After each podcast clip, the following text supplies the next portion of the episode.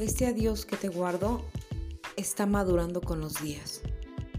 Exprimo nuestras vivencias y no la dejo quedarse en el pasado.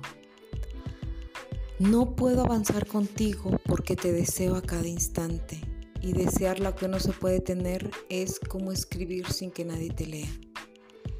Eso seguro que lo entiendes. Te quiero, pero no deseo luchar contra el destino. Disfrutaré de vez en cuando de tu recuerdo que seguirá alterando.